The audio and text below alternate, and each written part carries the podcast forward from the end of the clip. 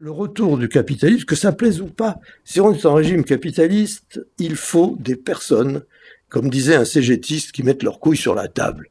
Ah ouais. C'est peut-être un peu vulgaire, mais euh, on a l'image. Dans, dans, les opérations de, de, de rachat d'entreprises que, que j'ai, auxquelles j'ai participé avec mes amis, les cégétistes nous ont dit une fois, mais on en a marre de ces petits minets de la préfecture qui arrivent avec des fonds publics, on veut des vrais capitalistes. Au moins, c'est des vrais patrons. On s'affrontera peut-être, mais euh, il y, a, y, a, eu des multiples anecdotes dans ce sens-là. Bonjour à tous, bienvenue dans ce nouvel épisode des podcasts de Contrepoint. Je suis Pierre Schweitzer. Aujourd'hui, je vous propose tout simplement la suite de l'épisode de la semaine dernière avec Pierre Dussol, dont je rappelle qu'il est professeur honoraire des facultés à l'université d'Aix-Marseille et qui a largement consacré sa carrière aussi à de la consultation en entreprise, donc euh, qui a pratiqué l'économie et ne s'est pas contenté de la théorie. Vous avez été nombreux à écouter la première partie et à l'écouter jusqu'au bout d'ailleurs, donc merci beaucoup pour ça. Si ça vous a plu, n'hésitez pas à la partager et à faire connaître l'émission autour de vous. Très bonne écoute et à bientôt.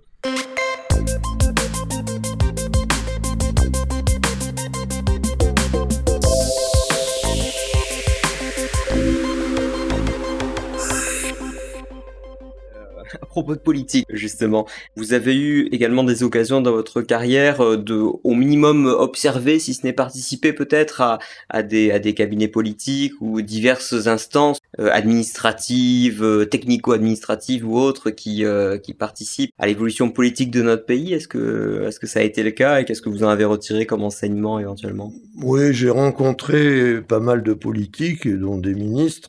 Euh, pas trop à gauche, hein, parce que j'avais pas grand-chose à leur dire, mmh. sinon, sinon de dégager. Mais euh, je, j'ai toujours été frappé par le fait qu'ils connaissaient assez mal leur dossier.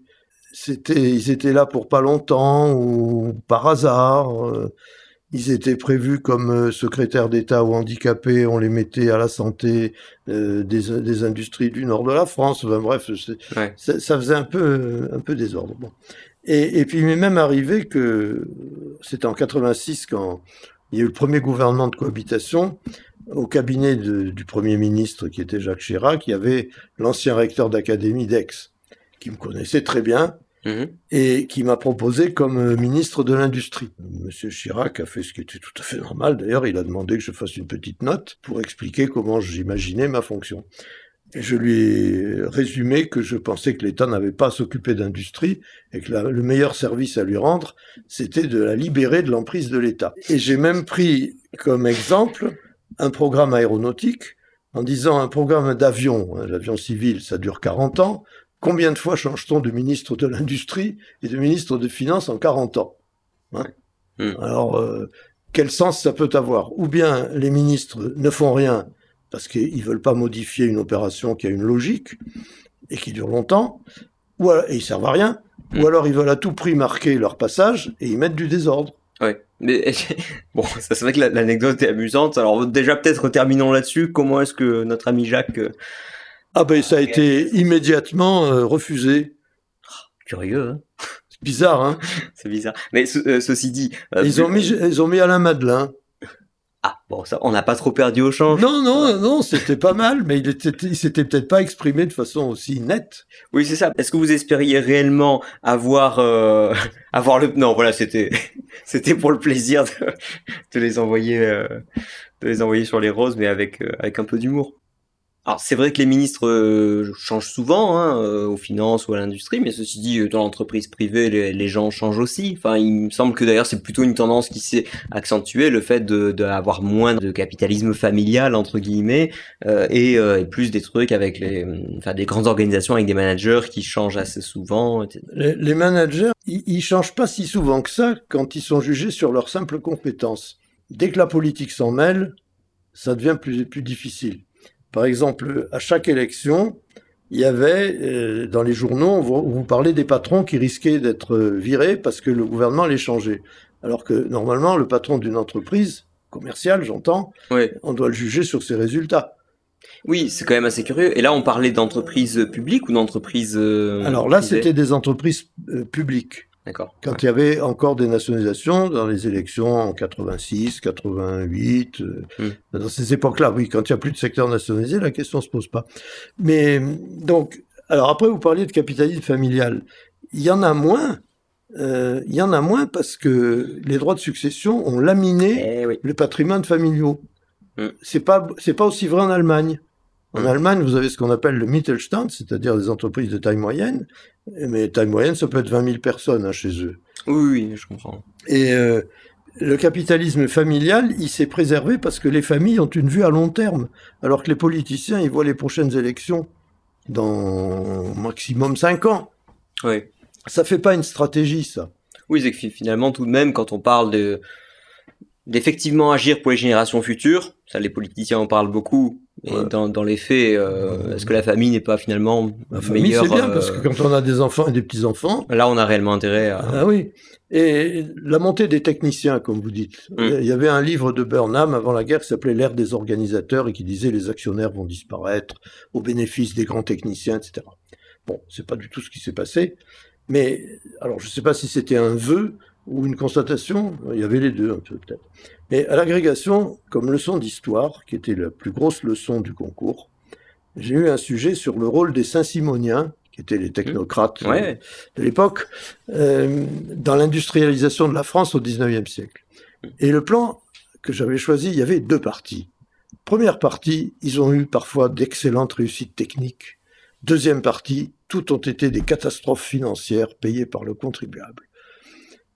Alors déjà, l'auditeur pourra noter que vous vous souvenez comme ça de tête du plan que vous avez présenté à l'agrégation de il y a, j'ose pas dire combien d'années. Plus de 40 ans. Mais bah, ça veut dire que euh, un concours d'agrég, ça vous marque, vous vous en souvenez, surtout si vous Oui, avez réussi. j'imagine bien, ouais. Et puis, c'était la plus grosse leçon. euh, et le jury a bien voulu me dire que c'était quand même une des meilleures qu'ils avaient entendues. Enfin, bon. Mm. En tout cas, ils m'ont agrégé. Et, et la conclusion était, les actionnaires vont revenir en force parce qu'on ne peut pas avoir de développement économique s'il n'y a pas des actionnaires qui mettent leur argent et qui prennent des risques. Mm. Et le jury, non seulement euh, apparemment a a apprécié, mais ma leçon n'était pas finie. Ils m'ont demandé d'aller jusqu'au bout parce qu'ils voulaient savoir la fin. C'est ce qu'ils m'ont dit après. Non, le retour du capitalisme, que ça plaise ou pas, si on est en régime capitaliste, il faut des personnes, comme disait un cégétiste, qui mettent leurs couilles sur la table. Ah ouais. C'est peut-être un peu vulgaire, mais euh, on quand- a l'image. dans, dans les opérations de, re- de, de rachat d'entreprise que, que j'ai, auxquelles j'ai participé avec mes amis, les cégétistes nous ont dit une fois, mais on en a marre de ces petits minets de la préfecture qui arrivent avec des fonds publics, on veut des vrais capitalistes. Au moins, c'est des vrais patrons. On Ouais. s'affrontera peut-être, mais euh, il y, a, il y a eu des multiples anecdotes dans ce sens-là.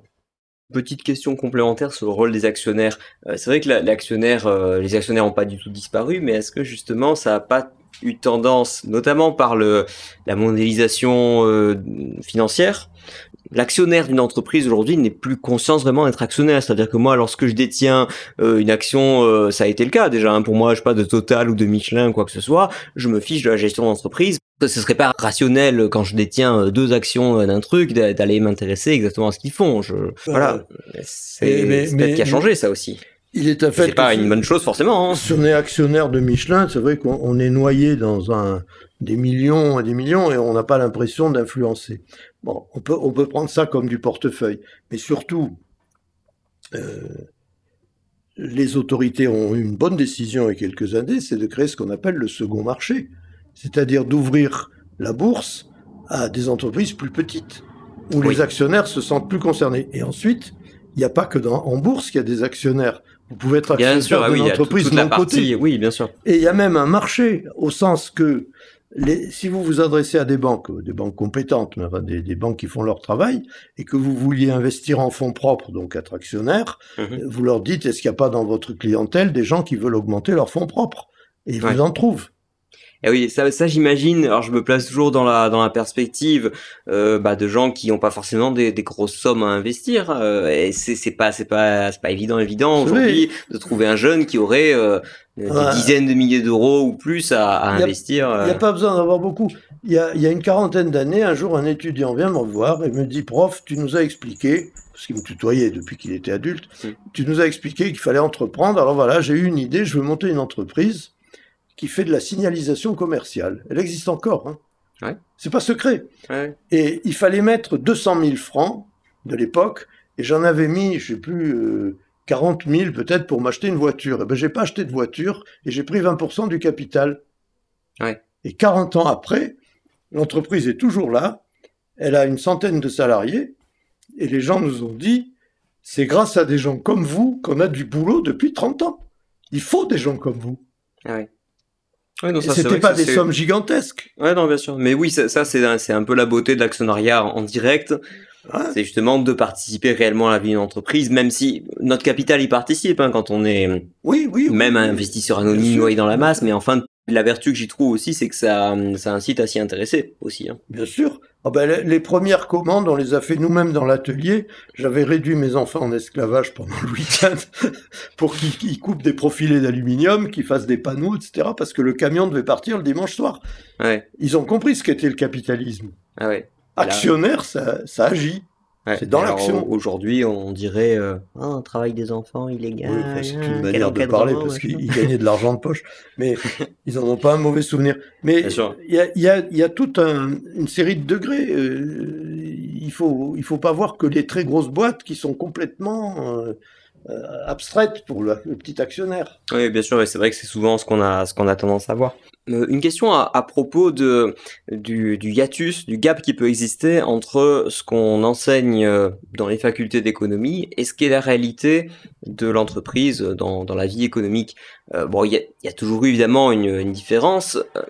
Mais si j'en crois des auteurs comme Ronald Coase, par exemple, cette différence est accentuée et assez nettement avec les années, au point que maintenant il y en a qui qui, enfin, qui arrivent même plus vraiment à se parler euh, et que et que qu'il y a peut-être assez peu de profs d'économie qui seraient capables de gérer une entreprise et peu de gestionnaires d'entreprise qui seraient capables de d'expliquer ce qu'explique aujourd'hui le prof d'économie. Euh, est-ce que est-ce que vous l'avez vérifié dans vos quelques décennies d'enseignement euh, cette tendance en tout cas et à quoi vous l'attribuez? Alors, parfois l'enseignement, c'est malheureux, mais c'est un refuge pour des gens qui ne veulent pas agir. Bernard Shaw disait quand on, peut, on fait, quand on peut pas, on enseigne. Alors c'est un peu ah, dur, ça. Mais j'ai vu beaucoup de collègues qui se réfugiaient dans l'enseignement. En plus, vous avez en face de vous des personnes qui peuvent pas contester ce que vous dites. Oui. Donc, et vous n'avez pas le choc du réel. Donc, euh, c'est l'idéal pour certains esprits faibles. Donc, euh, bon, c'est une partie, hein, mais il y a des enseignants véritables. Ben, on retrouve beaucoup moins ça en médecine et en droit, par exemple. Un prof de droit qui est avocat, il sait de quoi il parle. Et un prof de médecine qui opère, il sait de quoi il parle. Mais un prof d'économie peut disserter à l'infini sans être confronté au réel. Ça, c'est déjà un peu pervers.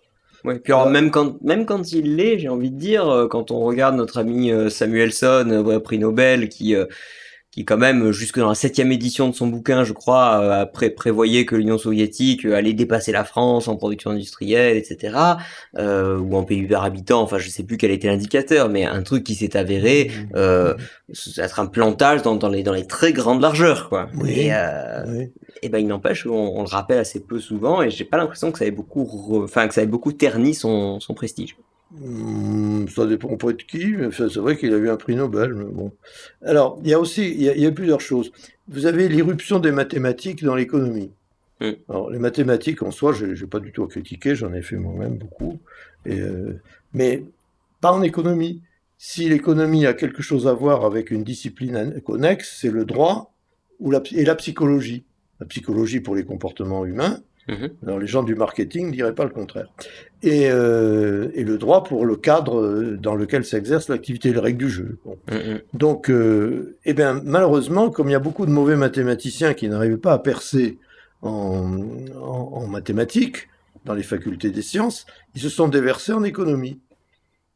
Et là, ils étaient les, les rois, parce que, évidemment, on n'était pas au même niveau qu'eux. Ah oui, bah là, c'est sûr, ils arrivent, ils parlent un, langage que, que seuls comprennent, et donc il y a ce côté un peu ésotérique là qui. Euh, ça a coïncidé avec un autre phénomène pour lesquels ils sont pas du tout responsables, c'est que les étudiants, notamment les mouvements communistes, contestaient la culture bourgeoise et la sélection par des dissertations qui supposaient qu'on sache bien s'exprimer, ah etc. En disant les milieux bourgeois sont favorisés. Alors les professeurs d'économie en ont eu marre, ils ont dit bon, on va vous coller un exercice de maths, et là vous pouvez pas discuter sur la bourgeoisie. Ouais. Donc les la comptabilité et les mathématiques ont joué ce rôle de, de, de, sélection imparable au détriment de la dissertation et de la capacité à s'exprimer. C'est d'autant plus ironique qu'aujourd'hui, aux États-Unis, par exemple, il y en a qui nous expliquent maintenant que les, que les mathématiques, c'est une science blanche et raciste, parce que les blancs sont meilleurs en mathématiques, etc. Non, mais comme quoi, on voit, je, suis d'accord, ça, moi, moi, moi, aussi, ça me fait, ça, ça me fait rire. Il y a mais toujours eu des farceurs. Hein, mais, mais je veux dire, voilà, comme, comme, quoi, même en pensant être totalement objectif en posant un exercice de maths, les gars ne s'en sont pas euh, indéfiniment. C'est plus objectif, mais bon. Mais alors, que ce soit bien clair, je n'ai pas du tout l'intention de critiquer les mathématiques. Ah Par exemple, euh, j'étais très, j'aimais beaucoup la physique. Hmm. D'ailleurs, j'ai mieux compris les mathématiques quand on a abordé la physique en classe scientifique. Et, c'est très bien, ils sont à leur place, là, les mathématiques. Mais pas en économie. Sauf pour faire des dénombrements statistiques. Mais ils ne doivent pas nous guider. On a décidé un jour en France de mettre l'économie dans les lycées, dans les classes secondaires, dans l'enseignement secondaire. Oui. On a décidé, c'est pas, pas du tout critique, pendant des années, il y a eu des expériences dans des classes expérimentales, notamment à Marseille Vert, par exemple, à Marseille. Mhm. Et le professeur Jacques Garello était d'ailleurs à l'époque assistant à la fac et il enseignait au lycée de Marseille Vert. Et je lui ai succédé au lycée. Donc j'ai enseigné en lycée. Et en 1966, après donc euh, des expériences jugées concluantes, il le gouvernement a généralisé l'enseignement de l'économie dans les lycées. L'option, la possibilité. Oui, c'est toujours une option aujourd'hui. Hein, tout à fait, tout à fait. Sauf que cette option a eu tellement de clients, si j'ose dire, qu'on n'a pas eu assez de profs d'économie. Bien entendu, et là le gouvernement est fautif, il n'avait pas fait la corrélation entre les heures d'économie et le nombre de profs qu'il faudrait. Oui c'est pas la, dernière fois qu'il a fait ça, il avait fait ça pour l'informatique aussi. Après, bon, on se retrouve à la rentrée sans suffisamment de profs d'économie. Ne pouvait être, on ne pouvait enseigner l'économie en lycée que les licenciés d'économie qui avaient suivi l'option gestion. Hmm. Il y avait trois options économie générale, mathématiques statistiques et gestion. Ouais. J'avais pris gestion justement pour ça, parce que comme je voulais gagner ma vie assez vite, c'était plus applicable en entreprise. Et puis aussi. Et puis je voulais pouvoir enseigner. Bon. Bref, l'option gestion, préparer à enseigner l'économie, c'est clair. Il n'y a aucun reproche à faire à personne, sauf que il y a eu beaucoup trop de besoins. Et qu'est-ce qu'on a fait? Le gouvernement a décidé que les sociologues et les géographes en chômage pourraient enseigner l'économie. Alors, j'ai rien contre les sociologues et les géographes quand ils sont dans leur sujet, mais pas en économie. Et ils ont dévié l'enseignement de l'économie vers les luttes sociales ou alors la description des paysages. Ouais. Oui, parce que euh, il y a un biais là. Après, oui, c'est peut-être aussi parce que eux-mêmes abordaient leur discipline avec un, un biais idéologique euh, important qui était bon celui de l'époque, hein, les marxistes, etc. Souvent, souvent. Mais enfin, bon, cela dit, en, soi, ça demeurait quand même un problème. Mais on m'aurait demandé d'enseigner la musique, euh, j'aurais pas accepté. Eux, ils ont accepté sans vergogne. Ouais. Ah bah, pareil, c'est assez, tentant, il faut se mettre à leur place. Voilà, alors donc ça a biaisé l'enseignement de l'économie, parce que euh, tu me demandais euh, pourquoi l'économie est aussi hors sol, en fait, en France. Bon, il y, a cette euh, irruption des mathématiques, il y a ce biais idéologique dans les lycées, hmm. il y a le fait que depuis, ben, ça a été rappelé à l'université de l'Institut of Economic Studies, hmm. depuis 1870-77, les profs d'économie sont financés par l'État. Donc ça leur a donné une teinture étatiste qu'on n'a pas ailleurs. Ouais. Parce que et il y a des enquêtes internationales, ne sont pas flatteuses pour nous, qui montrent que non seulement les Français sont ignares en économie, mais leurs enseignants d'économie aussi, par rapport aux autres. D'accord. Et pire, les ignares croient savoir. C'est généralement la marque du bon ignare, c'est qu'il eh ben, ignore qu'il est ignare. l'enquête était bien faite. Elle, demandait aux gens qui ne savaient pas s'ils savaient qu'ils ne savaient pas. La France était le seul pays où les gens ne savaient pas qu'ils ne savaient pas. Par exemple, les Australiens disaient, euh, enfin, étaient 10% à, dire qu'ils connaissaient la finance, et ceux qui la connaissaient pas reconnaissaient qu'ils ne la connaissaient pas. Ouais. Tandis qu'en France, non, on prétend. C'est dramatique, ça. Ouais, ça c'est quand même un trait de caractère intéressant. Ouais. mais il y a un biais en France qui est dû à, je crois que c'est Victor Duruy qui avait marxisé l'université dans les années 1850, parce qu'il avait lu Marx. Mhm. Bon, ça ne suffit pas pour être convaincu, mais il avait lu Marx. Et il y a, un biais marxiste euh, qui est, qui est ennuyeux, dirais-je poliment. Oui, tout à fait. Mais en plus, alors le marxisme et les mathématiques, ça va bien ensemble. Oui, C'est systématique, ça discute pas. Exactement. Mais d'ailleurs, c'était Marx qui parlait euh, de socialisme sci- scientifique. Ouais. Que voilà, il y avait des, des trucs comme euh, la baisse tendancielle du taux de profit ou quoi que ce soit, ou des, ou des, des tas de choses comme ça. des, qui, des euh, mythes, des mythes. Oui, oui, voilà, c'est ça. Par exemple, ben- Mais même- enfin, ça avait sa propre logique, et donc, euh, si on Ça- acceptait la prémisse, euh, Voilà, mais Ça sans être marxiste, Keynes par exemple, Hmm. quand il a raconté que la propension à consommer diminue avec les revenus, ouais, il l'a dit, mais il n'y avait aucune statistique qui le confirmait ou l'infirmait. Ouais. Parce que les statistiques ont commencé à apparaître après, Ouais. après Keynes, après la guerre. ouais. Et il avait affirmé ça. Ça peut d'ailleurs euh, parler au bon sens. On épargne plus facilement quand on est riche que quand on est pauvre, encore. Mais après, Mais bon, bon. c'est vrai jusqu'à un certain point, Voilà, enfin, c'est tout ça voilà. beaucoup plus en complexe. faire une vérité révélée, c'est abusif. Et ça, euh, il y a une seule chose qui me paraît scientifique en économie, c'est de partir du comportement de l'être humain tel qu'il est, l'être humain, et pas autrement. Ouais, mais justement, peut, peut-on toujours le, réduire à des hypothèses simples et faire de la déduction logique? C'est pas, pas évident, parce que pe- peut-être que ce que dit Keynes euh, euh, sur la propension à consommer, sur la propension marginale à consommer n'est pas exact et vérifié ou même vérifiable. Mais ceci dit, est-ce qu'on pourrait pas faire le même reproche à, à certaines hypothèses de l'économie euh, néoclassique et même éventuellement autrichienne? Euh, sur le fait qu'on préfère toujours euh, euh, plus à moins, qu'on considère toujours notre coût d'opportunité, que Alors, ceci, cela? Les, gens le formulent pas comme ça, mais les, les gens préfèrent gagner que perdre, se faire plaisir que se faire du mal, nourrir leur famille que nourrir les autres, Dans certaines proportions. Il y a des exceptions, mais en, en gros, Ouais. c'est ça. Or, Ouais. ce qui compte, c'est la loi des grands nombres. Quand vous êtes en- c'est pas de la politique. La politique, il faut avoir 50% plus une voix. Mais en économie, il faut avoir les chiffres qu'on veut. Si par exemple vous vendez un nouveau modèle de voiture et qu'il faut vous en vendre, en vendre 500 000 par an pour euh, rentabiliser, Ouais. si vous en vendez 510 000, vous êtes content. On vous demande pas d'affirmer une vérité universelle.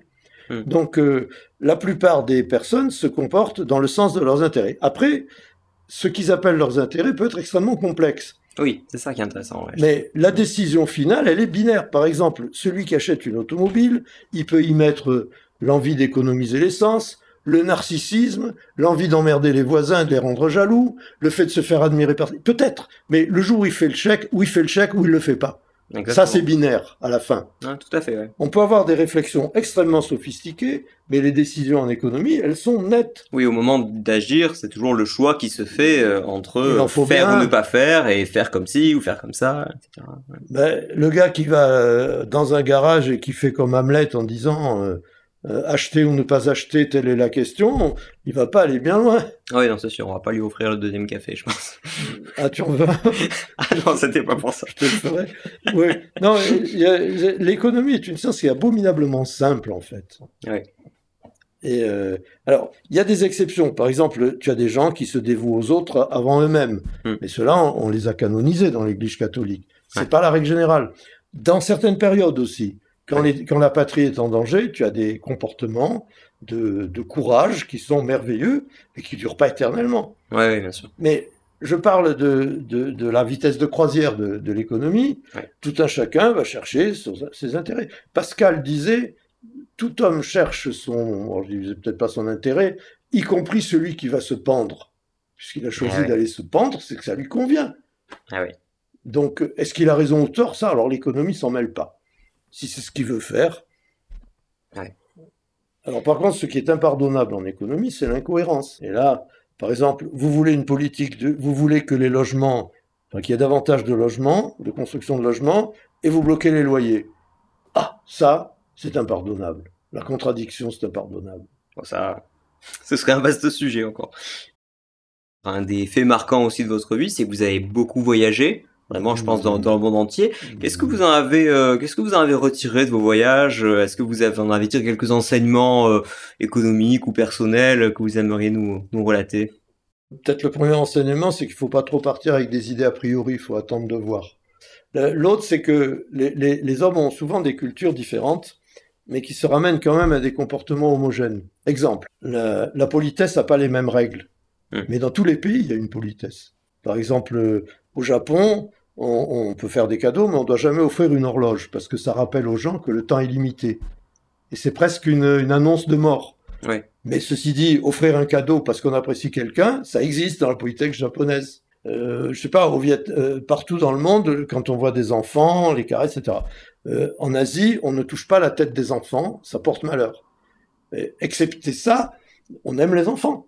Vous voyez, il y a un, un, salarié, pour, pour aller dans le monde de l'entreprise, il préfère être considéré que méprisé, bien payé que mal payé.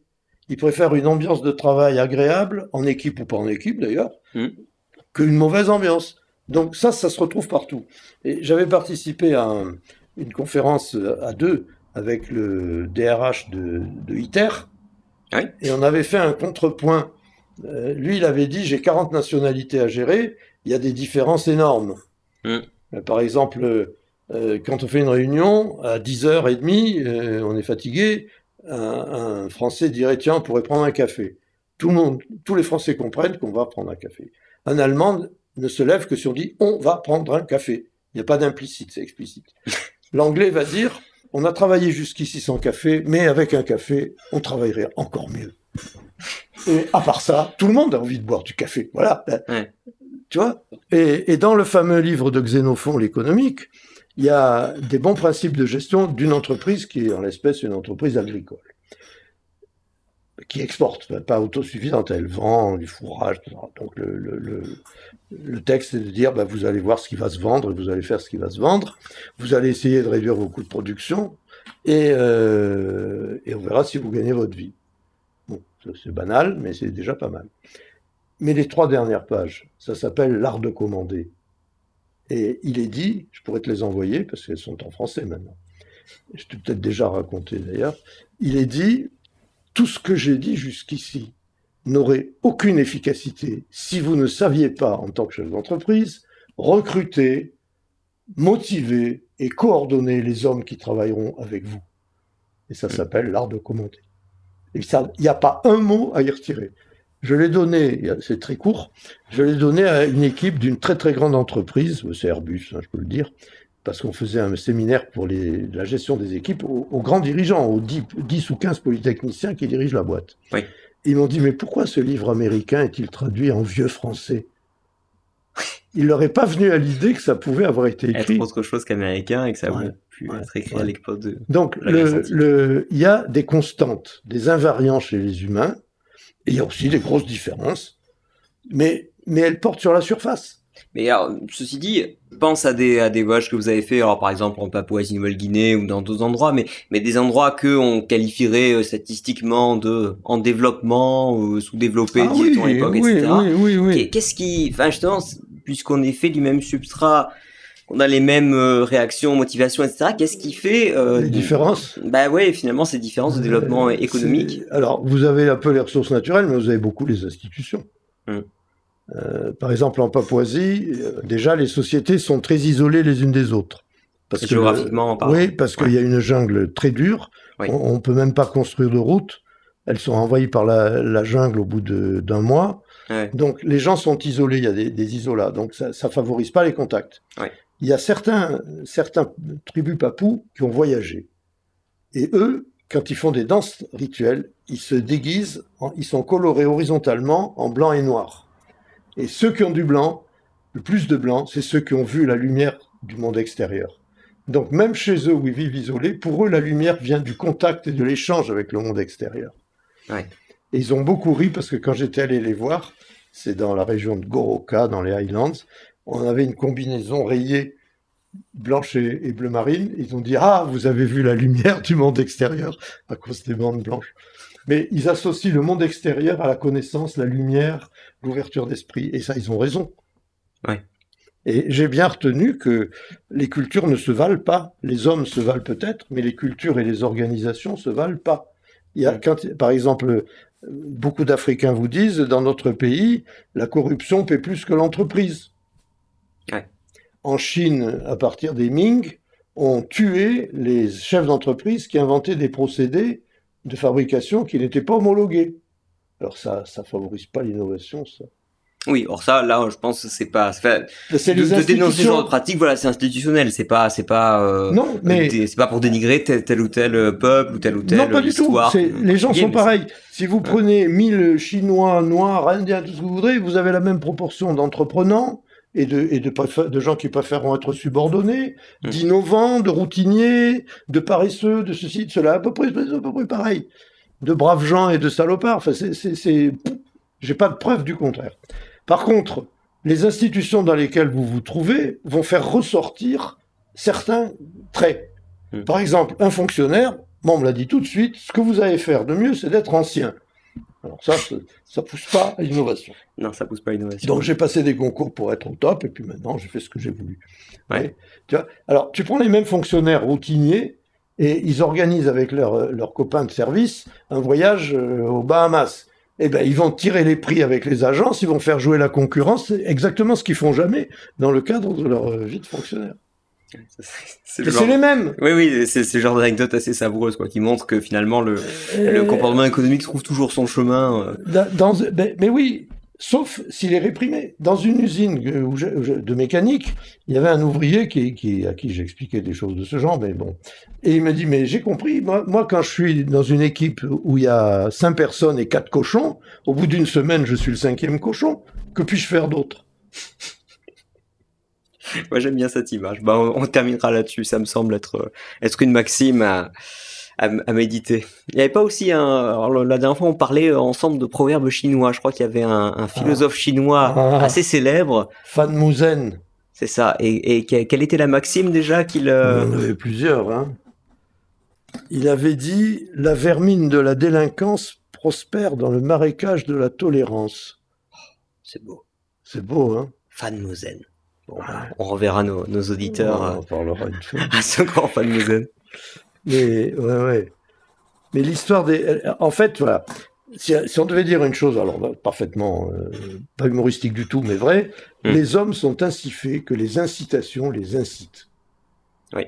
Ça, c'est de, c'est de Gregor Muldoon, qui est un très grand économiste aussi, que j'ai inventé pour la circonstance. non, non, c'est vrai, tu, appuies sur la bonne incitation. Oui, mais bien sûr, non, mais c'est... mais tu sais, euh, il y a, y a une pièce de Shakespeare qui s'appelle Richard III, Hmm. Et le, Richard III, au début, il n'était pas Richard III, il n'était pas roi. Hmm. C'est la pièce que je te raconte. Oui, bien sûr. Et il, a fait une carrière d'assassin, de, cruel, tout ce que tu veux. il dit, mais euh, ne sachant pas euh, me couler dans le moule euh, agréable et, futile de l'époque, je résolus de devenir un scélérat. C'est ça qui paye, alors je suis un scélérat. Ah ouais moi, j'avais dit, euh, à l'époque, on craignait que les communistes euh, fassent une révolution en France, et j'en parlais souvent avec mes copains, ou de la droite molle, ou de la gauche molle. Je disais, mais moi, je m'inquiète pas, ils vont me récupérer. Je fais partie des commandos, j'éliminerai les cons de bourgeois. Je m'en fous.